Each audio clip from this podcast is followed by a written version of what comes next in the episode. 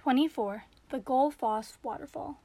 The Gullfoss Waterfall is the most renowned waterfall in southwest Iceland.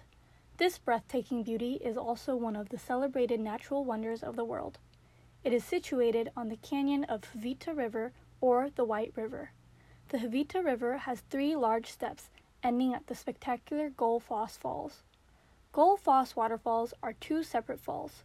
The top one, or the upper step, is 11 meters high the other is 21 meters high. Its water can flow at an approximate 80 cubic meters per second during winter to about 140 cubic meters per second during summer. The greatest flood to strike the falls was recorded to have an astounding 2,000 cubic meters per second outflow of water.